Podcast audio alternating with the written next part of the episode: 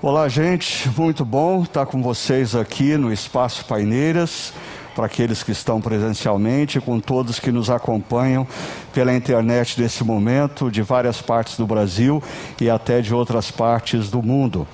Ah, nós temos conversado sobre essa temática essencial, invisível aos olhos. Antes de eu ir para a temática, eu queria só relembrar você de alguns pontos que o Chakra News já nos trouxe, mas talvez algumas pessoas tenham entrado depois. Primeiro, ah, nós temos o encontro da gratidão na próxima quinta-feira, não aqui, ah, lá no espaço Expo Dom Pedro com toda a segurança que você encontra aqui também. O espaço é um espaço para 3, 4, 5 mil pessoas. Nós vamos ter apenas mil pessoas e nós temos 300 vagas, ou tínhamos quando é, foi feito esse anúncio, ok? Agora, agora eu queria lembrar uma coisa para você que faz parte do grupo dos remanescentes fiéis da Chácara Primavera. A nossa comunidade não existe para nós mesmos. A nossa comunidade existe para abençoar aqueles que ainda não compreenderam quem é Jesus.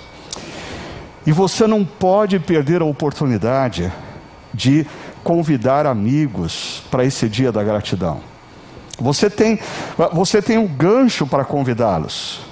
Uh, pensa nos dois anos que nós passamos, terríveis. Uh, se você está vivo, você tem que agradecer.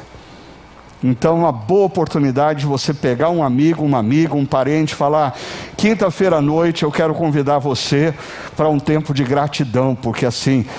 Uh, os últimos 20 meses foram terríveis. A gente está precisando uh, agradecer a vida, o cuidado, a, a manutenção das forças e energias. Segunda coisa, o devocionário A Jornada é, para o próximo ano. Ele está saindo aí e vai chegar aqui para a gente no começo de dezembro. E, e aí eu também quero falar aos remanescentes fiéis da Chácara Primavera. A nossa igreja não existe para nós mesmos, o devocionário não foi feito para que nós tenhamos uma devoção diária inspirativa. O devocionário foi feito para você pegar esse final de ano, comprar vários, assim, presentear todos os seus amigos, presentear os seus clientes, presentear os seus fornecedores. É, você não imagina a quantidade de testemunhos que nós temos, de pessoas que receberam esse devocionário, e, e à medida que caminharam nele, compreenderam o amor de Deus e se renderam a Deus. Você não pode perder a oportunidade. Assim, eu garanto que qualquer cliente, fornecedor, amigo ou parente seu, os meus parentes, Assim, quando eu comecei todo o Natal distribuir o devocionário, foi muito interessante, porque agora, quando vai chegando, nem chegou o Natal ainda, já estão assim mandando WhatsApp. Escuta, e aí, você não vai dar para gente aquele livro? Por quê? Porque eles estão sendo abençoados.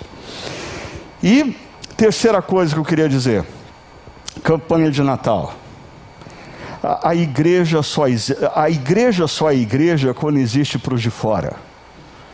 Você já abençoou famílias de regiões carentes da nossa cidade nesse Natal? Ah, você pode entrar lá no site da chácara e fazer essa contribuição. Faça essa contribuição conforme as suas condições. Talvez você não tenha condição de ajudar uma família por inteiro, dedicando 250 reais. Mas você pode dedicar 100 reais. Talvez você pense bem e diga: não, Deus me abençoou nessa pandemia, quando to... o mundo empobreceu e eu enriqueci. Eu tenho que fazer alguma coisa com isso, como Zaqueu fez. E talvez você possa contribuir com cinco famílias, dez famílias, faça de acordo com o que Deus colocar no seu coração.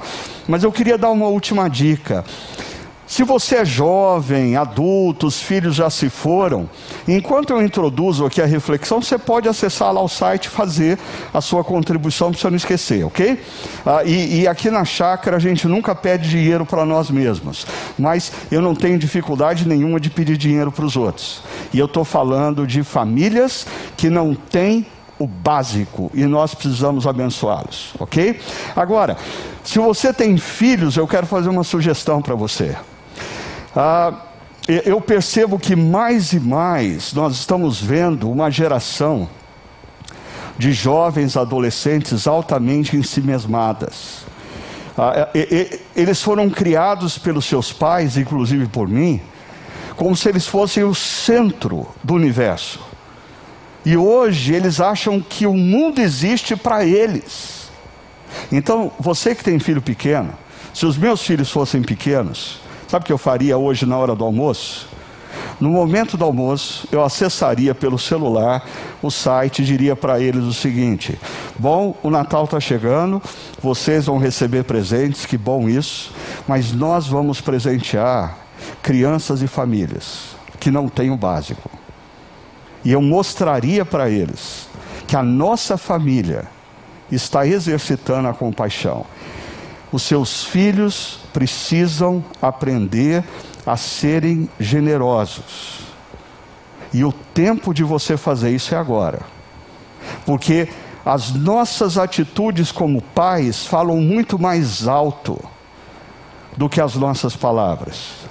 E uma das maiores bênçãos que eu dei para os meus filhos, se é que eles recordam disso, foi um dia que nós fizemos uma surpresa para uma família e nós fomos até essa família para presenteá-la com algo que eles jamais imaginavam que poderiam ter. Assim, é, foi a, a maneira de eu dizer para os meus filhos: vocês precisam ser generosos. Vocês não podem existir para vocês mesmos. Ah, o dinheiro que vocês têm, Deus não deu para que você usufrua ah, como o beneficiário principal. Não, parte dos recursos financeiros que Deus dá a cada um de nós, Deus nos deu como mordomos para a gente abençoar os outros. Então, dia da gratidão, a jornada, campanha de Natal. Quem ficou na chácara, vamos resgatar uma verdade: a igreja só é igreja quando existe para os de fora. Pratique isso, ok? Exercite isso. Bom, vamos lá essencial e invisível aos olhos, nós vimos aqui nessas últimas semanas várias histórias. A história de um homem cego à beira do caminho, nós vimos a história de Jesus quando batizado, ouvindo uma voz e depois no deserto sendo provado, indagado, questionado sobre a sua identidade. Nós vimos a história de um publicano rico o oposto do cego à beira do caminho, e como Jesus entra na casa dele e o surpreende.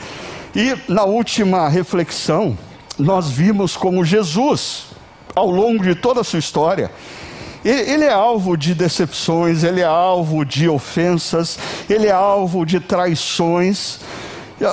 E esse Jesus nos surpreende dizendo que a gente tem que amar os nossos inimigos, a gente tem que abençoar orando por eles. E a gente tem que optar pela misericórdia. Assim, se fosse qualquer outro cara que dissesse essas coisas, eu xingaria ele e diria para ele procurar a turma dele. Mas quando eu leio o Evangelho e vejo o que Jesus passou, esse cara tem autoridade para dizer o que a gente tem que fazer com aqueles que nos ofendem, que nos ferem, que nos machucam, que nos lesaram ao longo da vida. Então, nós passamos por alguns temas, né? O primeiro tema foi esse, o mover da graça. A gente não enxerga o mover da graça com os olhos, mas a gente tem que perceber o mover da graça nas nossas vidas. A voz do amor A, a, gente não enxerga a voz do amor, mas a gente precisa ouvir essa voz que diz que nós somos filhos amados, filhas amadas, em quem Deus tem todo prazer. Ele cuida de nós, nós precisamos entender que o, o inimigo das nossas almas constantemente tenta fazer com que a gente desacredite dessa voz. Ah, nós conversamos também sobre decisões do coração, decisões que a gente precisa fazer. Para a gente, às vezes, caminhar na direção do tema de hoje, o propósito de Deus, nós precisamos fazer decisões. E a palavra decisões vem do prefixo de e a palavra cisão é romper com alguma coisa. E a semana passada, ou na última reflexão, nós falamos que uma das decisões que a gente precisa tomar é o exercício do perdão, porque senão a, gente opta pela amargura, e quem opta pela amargura fica amarrado ao passado e impedido de viver o futuro. É interessante, a amargura tem o poder de nos travar no passado e impedir que a gente viva o futuro. E hoje eu queria conversar com vocês sobre o último tema dessa série de mensagens. Consciência de propósito. Eu vou fazer o seguinte: primeiro, uh, eu vou fazer uma breve introdução, depois eu quero fazer uma breve entrevista. Depois eu quero contar uma parábola para vocês. E aí eu quero aplicar tudo isso em dois gráficos para você ter uma forma muito simples de sair daqui com um desafio: buscar a consciência do propósito da sua vida. A título de introdução, deixa eu resgatar outra vez. Semana passada eu fiz menção desse livro, Revisão de Vida para Viver e Não Se Arrepender. E lá no capítulo 4, quando eu falo sobre guardar a fé ao longo da vida, eu, eu inicio esse capítulo uh, descrevendo uma cena de um filme uh, que me marcou muito, na época que filmes nos marcavam. Hoje são tantos filmes que nenhum consegue nos marcar. Né? É uma produção em excesso e superficial. E aí, eu me lembrei de um filme ah, com ah, meu ator predileto que já partiu, Robin Williams, no filme Hook, A Volta do Capitão Gancho. Ele interpreta o lendário personagem infantil Peter Pan ou Peter Pan. No entanto, diferentemente daquela tradicional imagem do menino vestido de verde, que vive a brincar e se divertir na terra do nunca, agora Peter Pan tem mais de 40 anos, deixou a terra do nunca há muito tempo, tornou-se um estressado e ambicioso executivo, casou-se com a filha da Wendy e tem um casal de filhos. Então, Peter Pan, ele, ah, ele não voa mais, ele não brinca mais. Agora ele é um agressivo executivo que pensa de manhã à tarde à noite como fazer dinheiro. E aí, o filho do Peter Pan, conversando com a avó, a Wendy, seu filho conta com entusiasmo para a avó como seu pai lida com a agressividade nos negócios, destruindo toda a concorrência. Aí a Wendy, ah, então volta-se para Peter Pan, olha em seus olhos e em tom de decepção diz: Peter, você se tornou um pirata. Ah, eu, eu lembro que essa cena e essa frase, assim, me acompanhou por muito tempo. Peter, você se tornou um pirata. E pare e pensa comigo. Quantas pessoas, lá na juventude, não decidiram ser médicos, advogados, professores, até políticos, até pastores, movidos por um profundo desejo de fazer diferença para as pessoas, tornar o mundo melhor. O médico promovendo saúde, o advogado promovendo justiça, o professor promovendo educação, o pastor ah, incentivando as pessoas a caminhada na espiritualidade, o político promovendo justiça social. No entanto, a vida fez dessas pessoas piratas. Elas hoje só pensam nelas. E elas usam as pessoas como matéria-prima da realização pessoal. Elas perderam os ideais. Elas perderam a capacidade de voar, como o Peter Pan nesse filme. Eles se tornaram piratas. É, é um perigo. Ah, e todos nós estamos sujeitos a isso. E, então, é, é importante, eu queria relembrar vocês algo que a gente fala constantemente aqui na Chácara Primavera, que a fé cristã não é um conceito. A fé cristã é uma história, preste atenção nisso.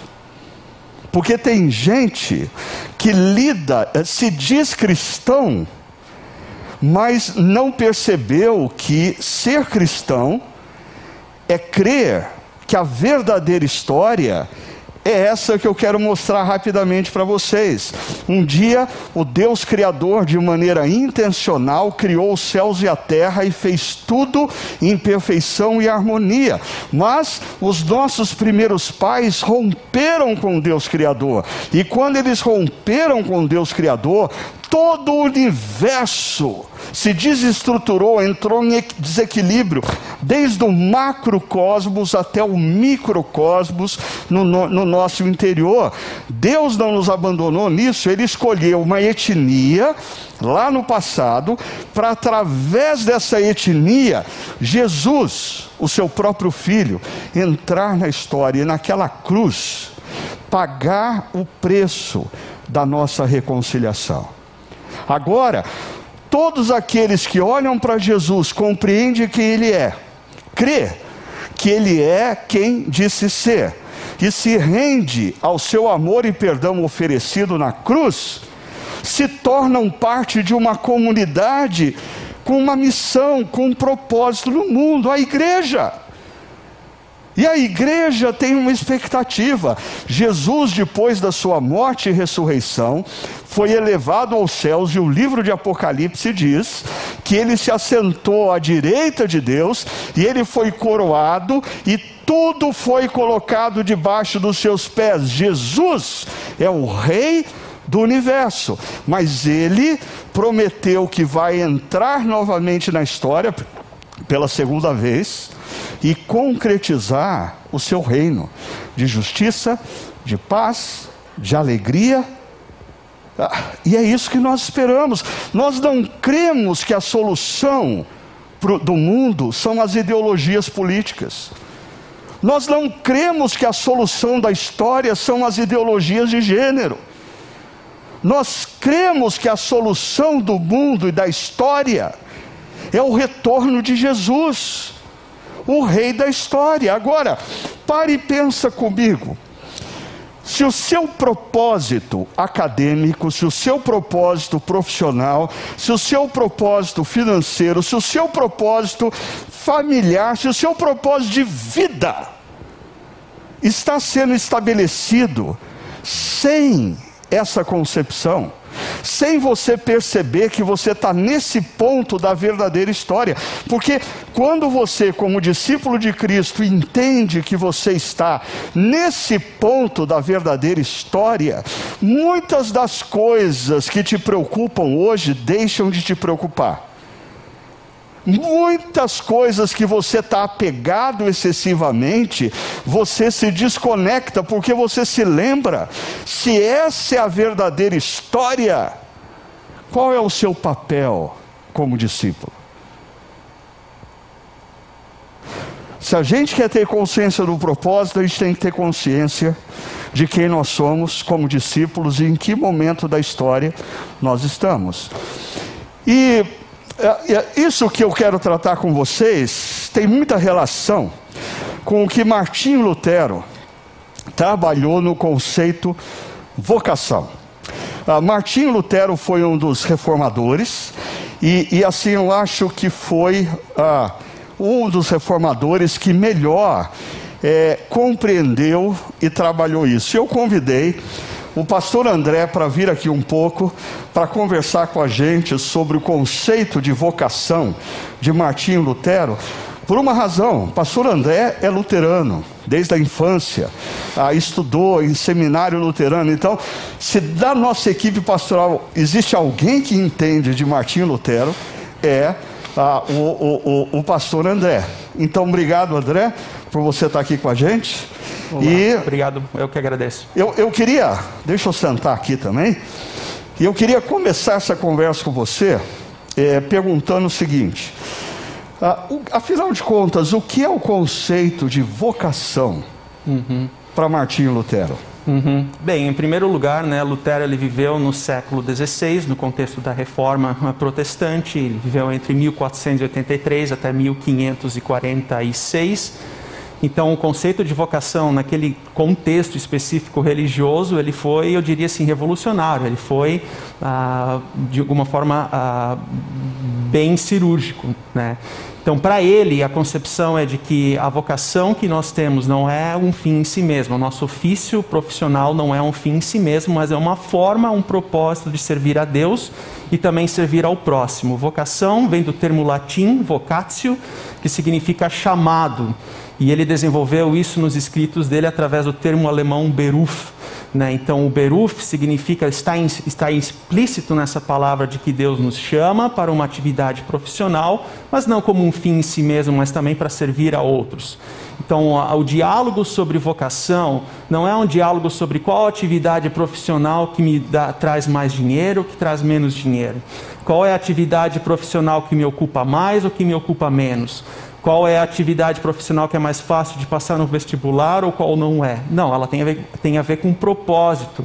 Deus ama a sua criação, mesmo numa realidade caída, mas Ele ama a sua criação, Ele cuida, Ele quer preservar a sua criação e Ele nos utiliza como instrumentos como canal dessa preservação no mundo. Então a vocação ela tem esse viés. E dois termos aqui que a gente precisa distinguir que de alguma forma o pastor Ricardo já abortou, que é corandeu diante de Deus e coramundo diante do mundo. Diante de Deus, nós somos, o cristão compreende que foi salvo pela graça mediante a fé, isso é dom de Deus. Ponto. Dito isso, agora nós temos os olhos voltados para o mundo, no serviço ao próximo, no serviço à cidade. Então a vocação ela, ela se coloca dentro desse âmbito de servir ao próximo, de servir ao mundo. E, e André, é, talvez até saindo um pouquinho fora do nosso script aqui, para te dar frio na barriga, né?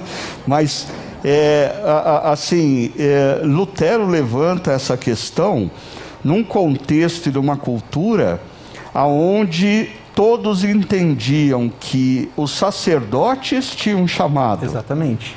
As, de, as demais pessoas não tinham. Exatamente. Ou seja, o único chamado era dos padres e sacerdotes. E, uhum. e Lutero veio com esse conceito revolucionário, Exato. dizendo que absolutamente toda pessoa tem um chamado. Uhum. E o seu chamado, através da sua profissão, é servir ao mundo e abençoar vidas. É, é, é por aí? Exatamente, bingo não é apenas o líder, o ministro religioso, o monge, o padre, né, falando naquele contexto que possui um chamado, que possui uma vocação, mas cada cristão na sua atividade ordinária né, possui esse chamado. Então aqui ele também desenvolve uma doutrina paralela a essa, né, do, do conceito da, da, vocação, que é o chamado sacerdócio geral de todos os crentes ou de todas as pessoas cristãs. Né? Então se você é um fazendeiro, você exerce ali a tua vocação, o teu serviço a Deus, né? o barbeiro, né? o, o camponês, né? pensando aqui com a cabeça de Lutero. Inclusive, um dos meus escritos favoritos do Lutero se chama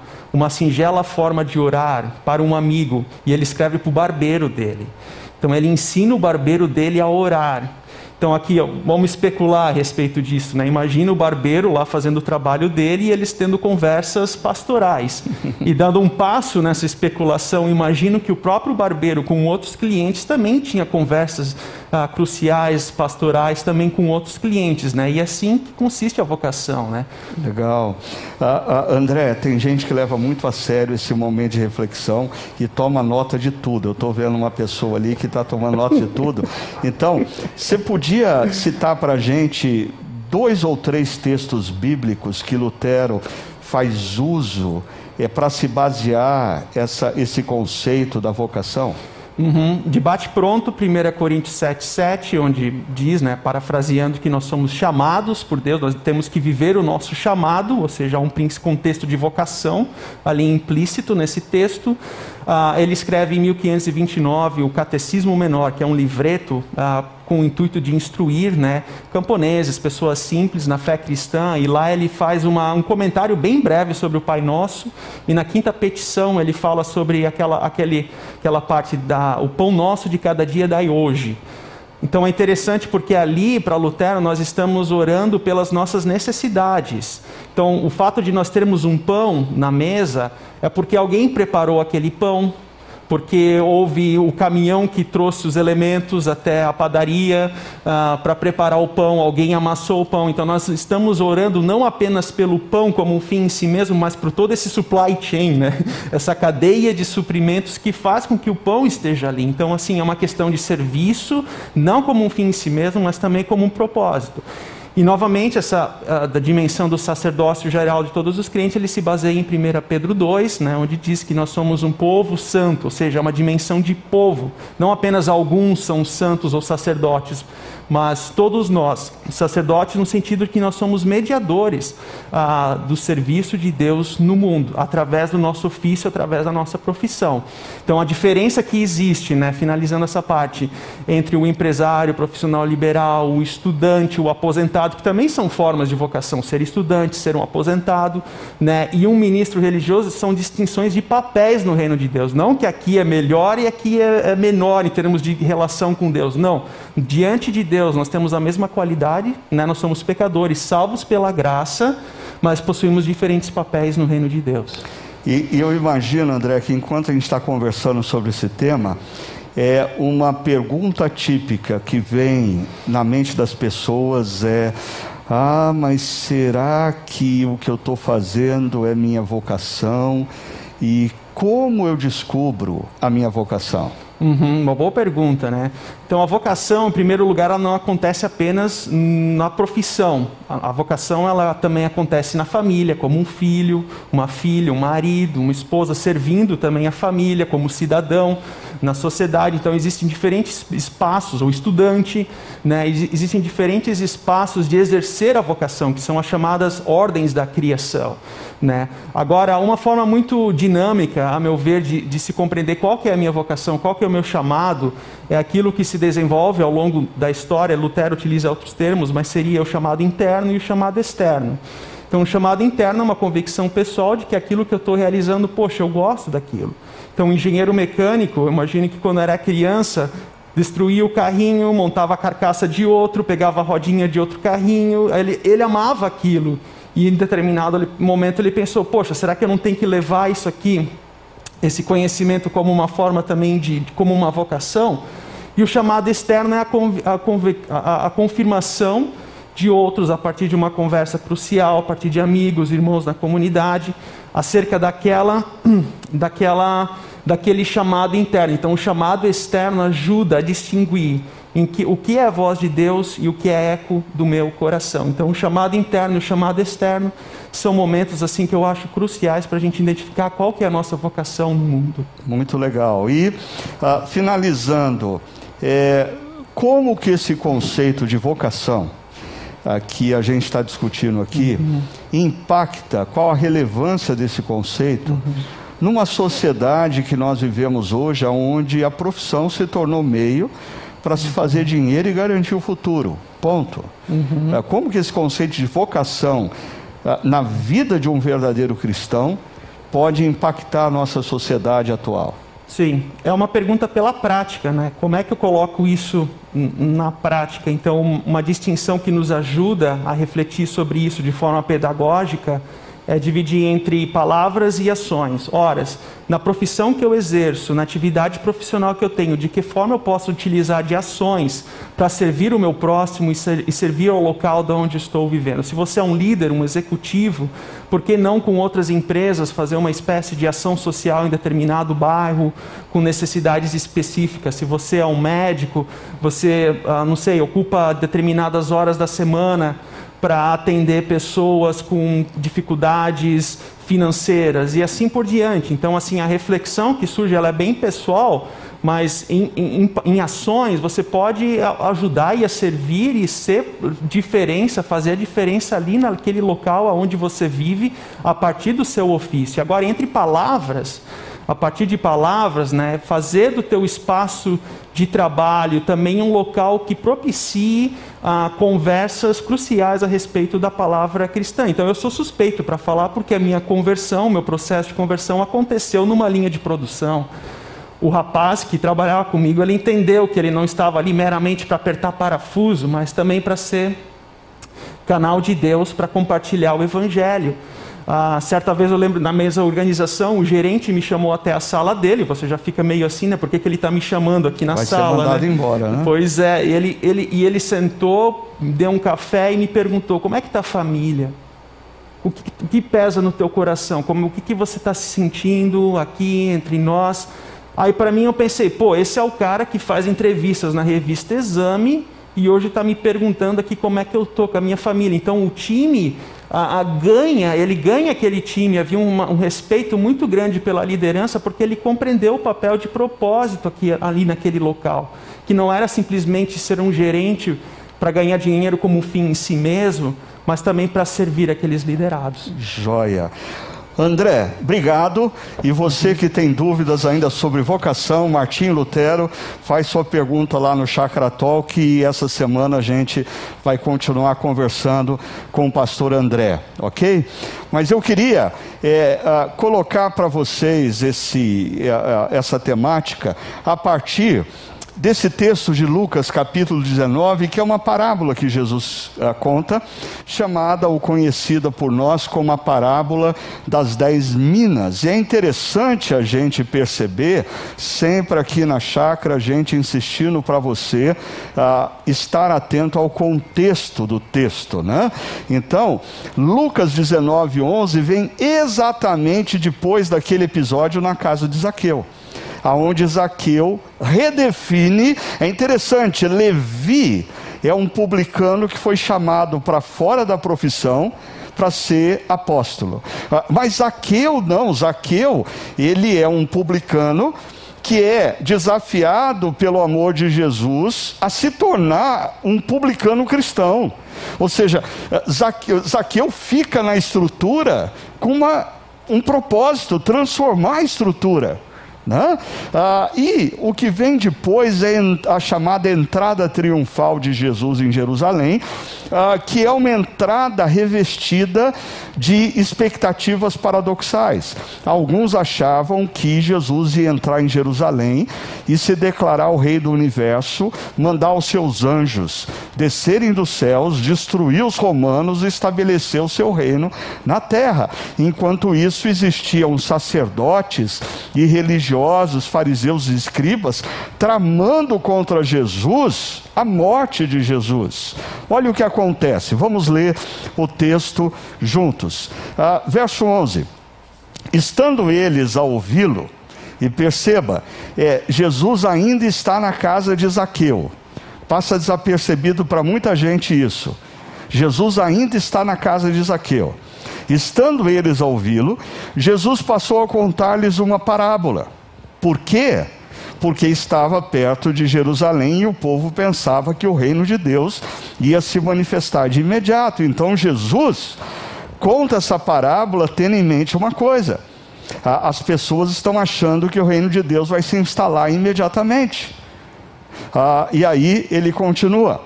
Ele, Jesus, disse: Um homem de nobre nascimento foi para uma terra distante para ser coroado rei e depois voltar. Aqui comigo.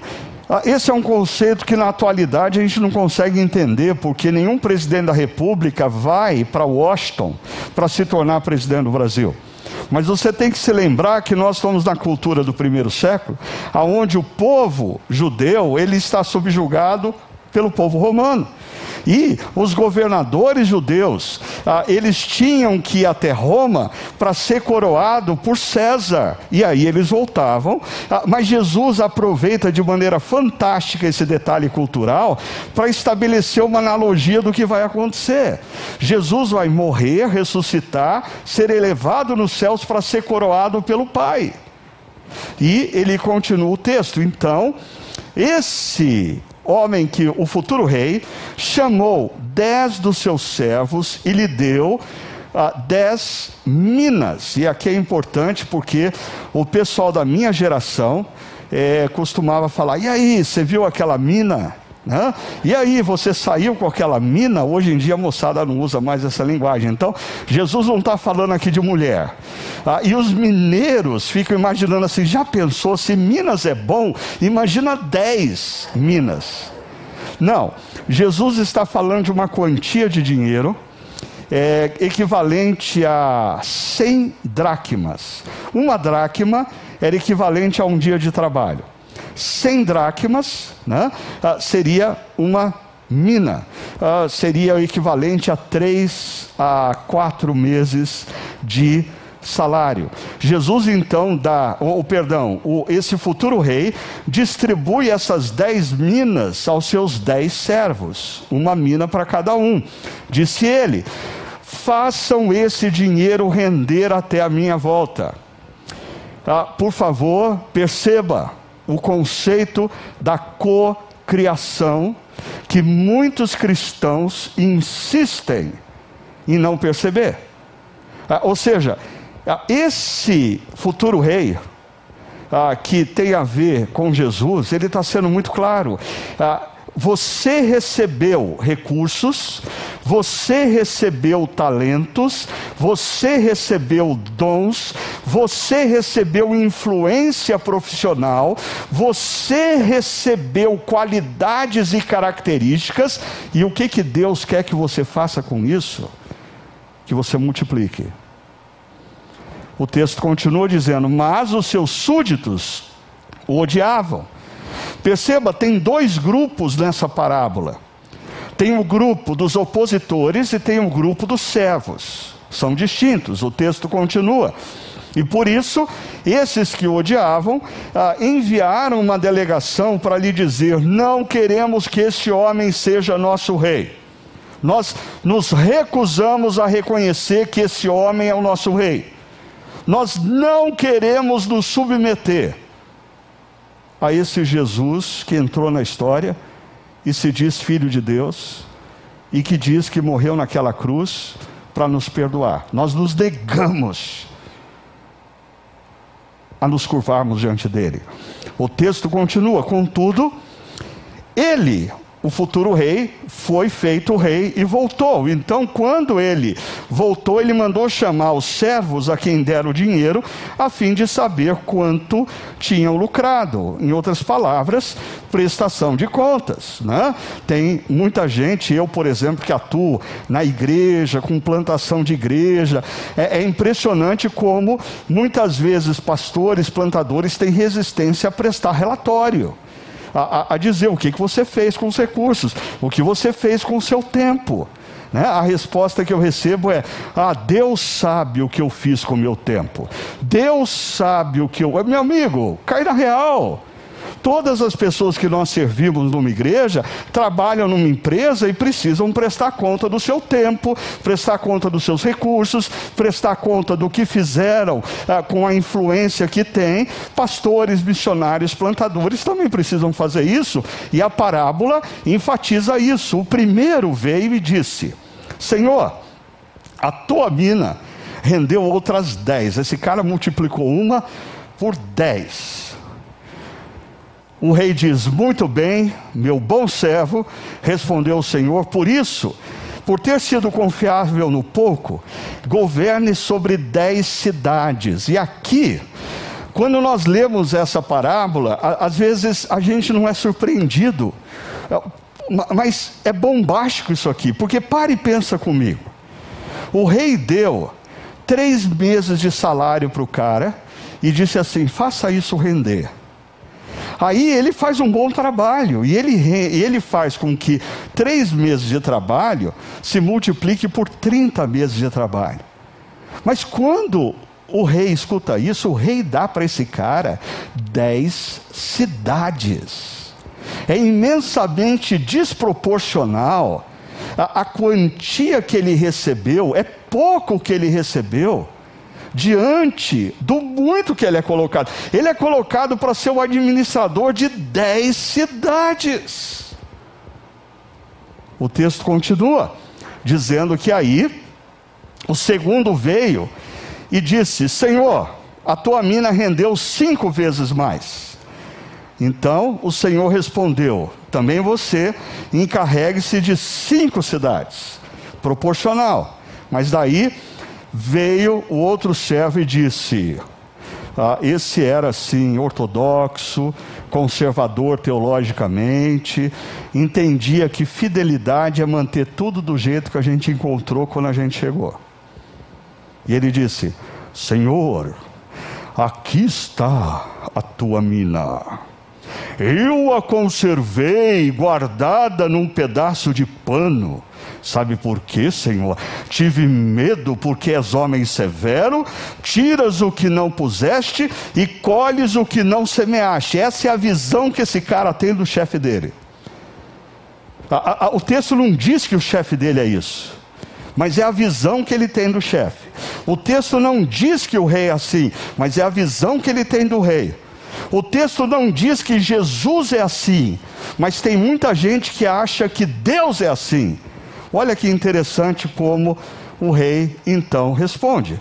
O seu senhor respondeu: Eu o julgarei pelas suas próprias palavras. Bom, olha o que ele está dizendo. Não é que ele é o que o cara afirmou, mas já que você disse que eu sou mal, né?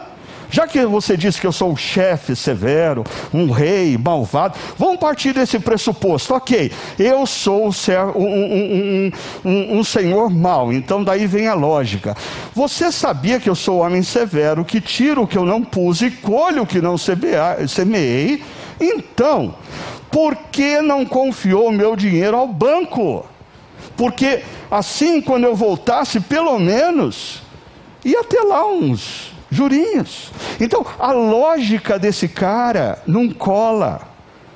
Ah, ele está criando uma racionalização para o fato de que ele recebeu recursos e não fez nada com aquilo. E aí vem o final da parábola e disse aos que estavam ali, uma outra surpresa: tomem dele a sua mina e deem a que tem dez. Disseram, mas o cara já tem dez.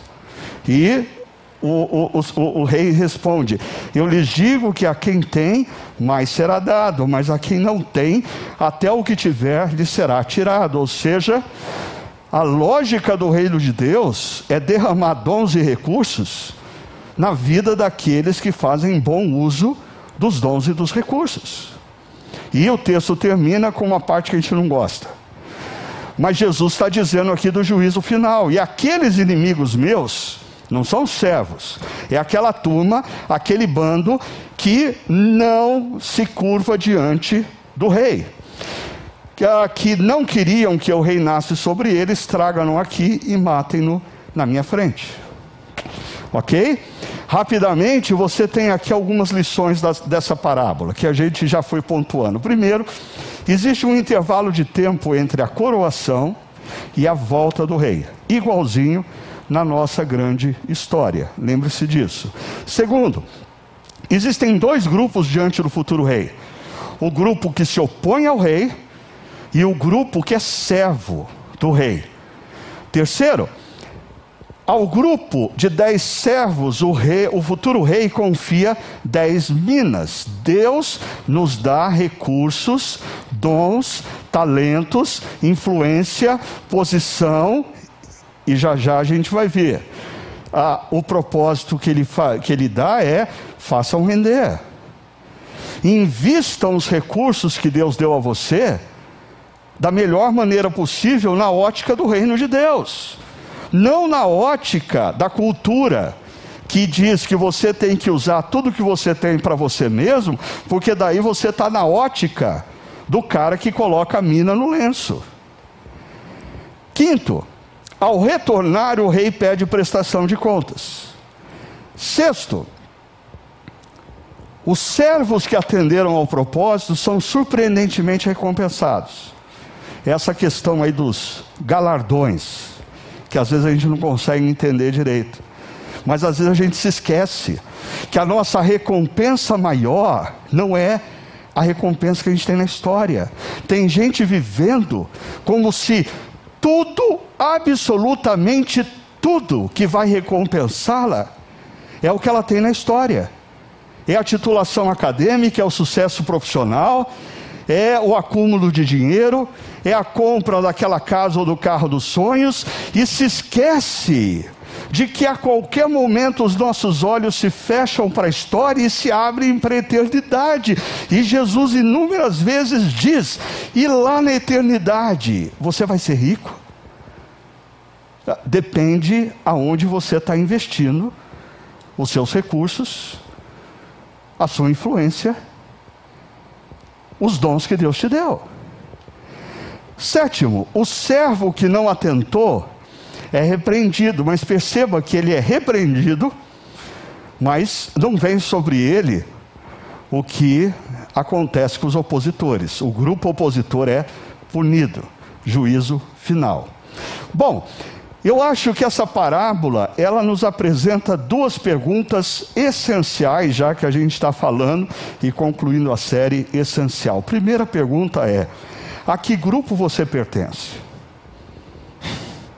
Porque assim, dependendo do grupo que você pertence, morreu por aqui. Pode levantar, pode ir embora, porque eu, eu, eu não tenho mais nada para falar para você. Se você é do grupo opositor que diz, eu me nego a me render a Jesus, eu me nego a acreditar em Jesus, não, eu não quero me curvar diante dos valores e princípios do reino que Jesus traz. Você é do grupo opositor agora. Ah, não, você está dando, não, não, não, pastor, o que, que é isso? Eu sou do grupo de servos. Ah, ok. Então a segunda pergunta é para você: quais são as minas que lhe foram confiadas e o que você tem feito delas?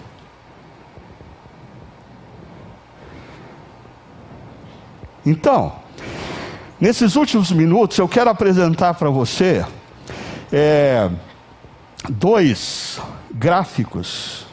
Ah, o primeiro deles, é, eu tenho que dar crédito a esse processo de mentoria chamado Unique. Ah, que esses dois gráficos têm ajudado a minha vida a, a eu perceber melhor qual é o meu propósito. Ah, na verdade, eu faço uma releitura do que o Unique coloca é, primariamente, mas eu vou dizendo para vocês. Primeiro, quais são meus dons e reconhecidas habilidades? Quais são as minhas forças? O que, que eu faço bem?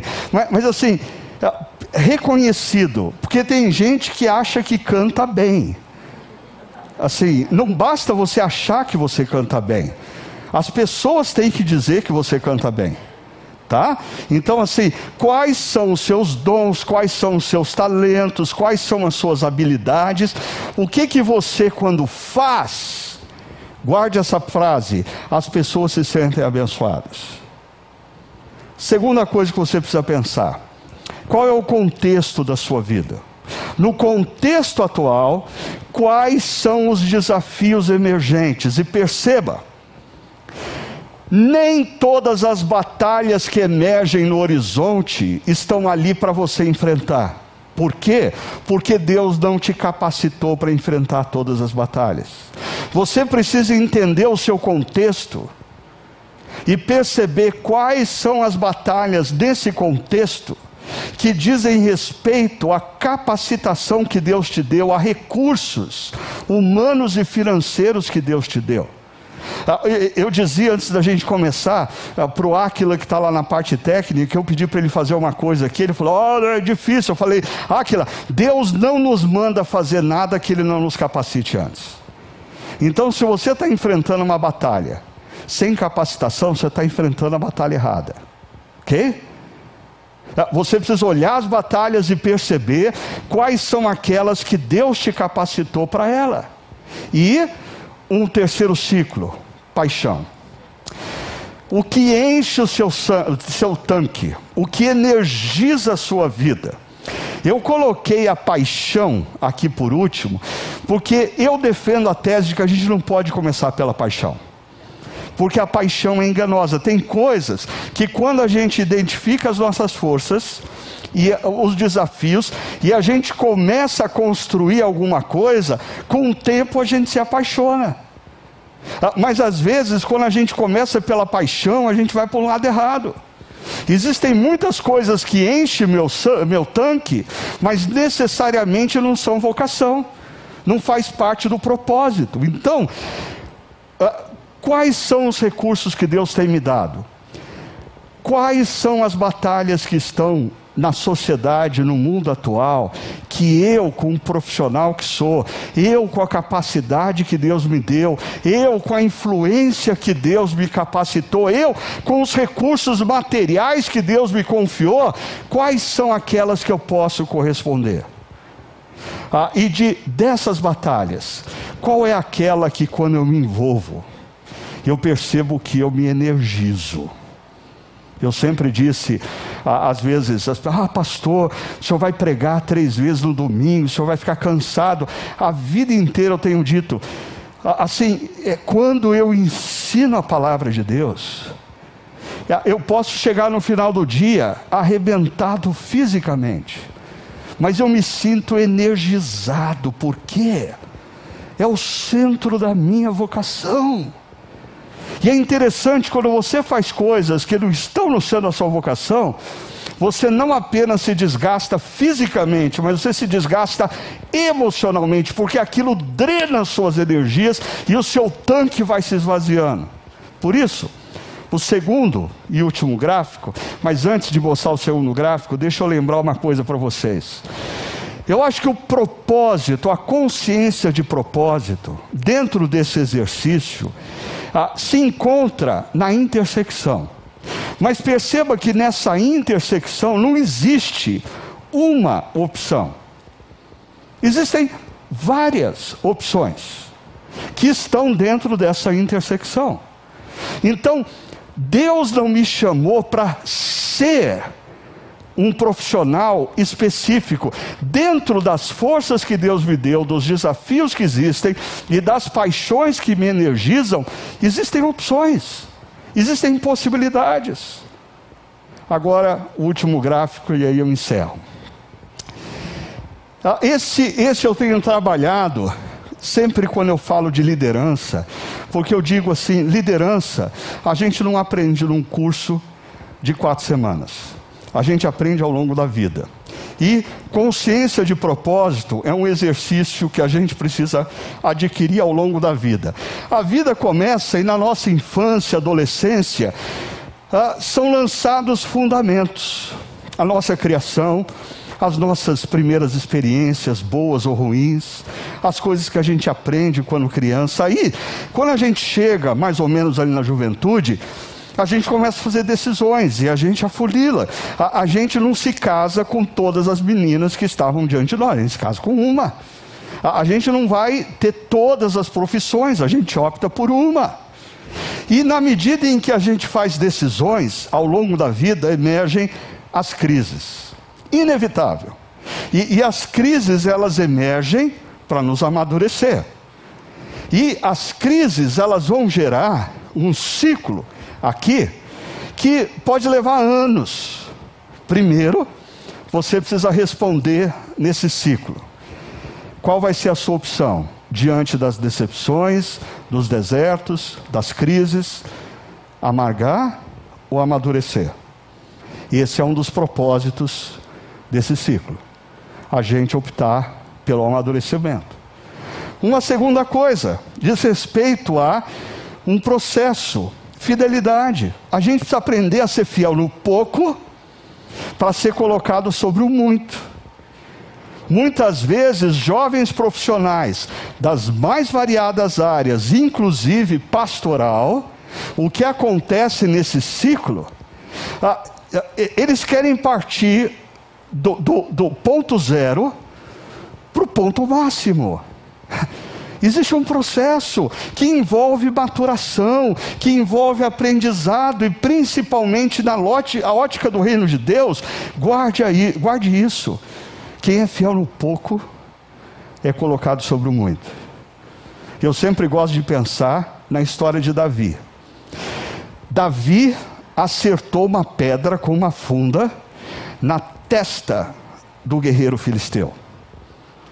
Aonde Davi aprendeu a usar funda? Será que Davi, a, a, a primeira pedra que Davi atirou com a funda foi naquele dia? Eu diria não.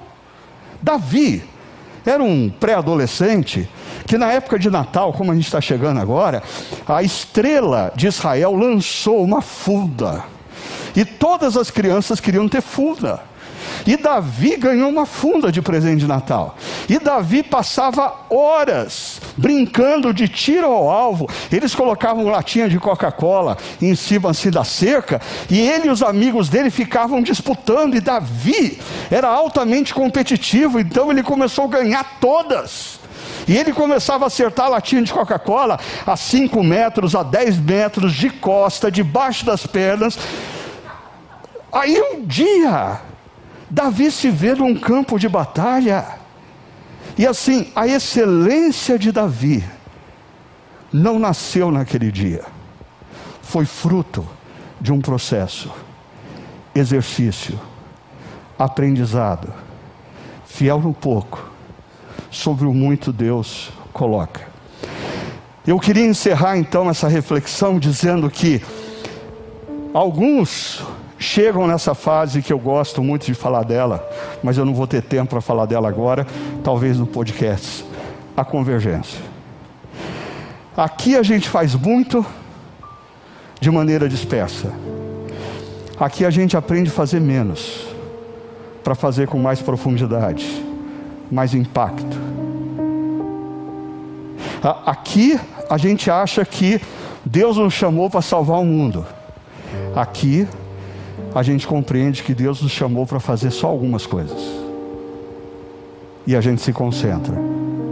Então, eu queria te desafiar a três movimentos, encerrando essa série com esse tema consciência de propósito. Primeiro, saia daqui decidido a prestar mais atenção e identificar dons recursos, posição de influência, capacidades que Deus deu a você. Não, não foi você que conquistou. Deus deu a você. Segunda coisa, faça render. Use com fidelidade e excelência.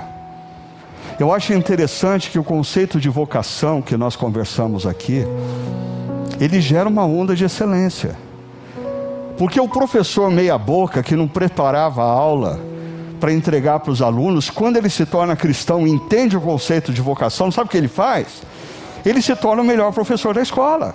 Sabe o operário que ficava enrolando na esteira de produção, quando ele entende quem é Jesus e se rende, e entende o conceito de vocação, ele se torna o operário do ano. Tudo o que a gente faz, com a consciência de que a gente faz para Deus, a gente faz melhor. A gente faz melhor. Mas o último desafio, porque o Cariston já está me pressionando para sair. Cuidado. Cuidado.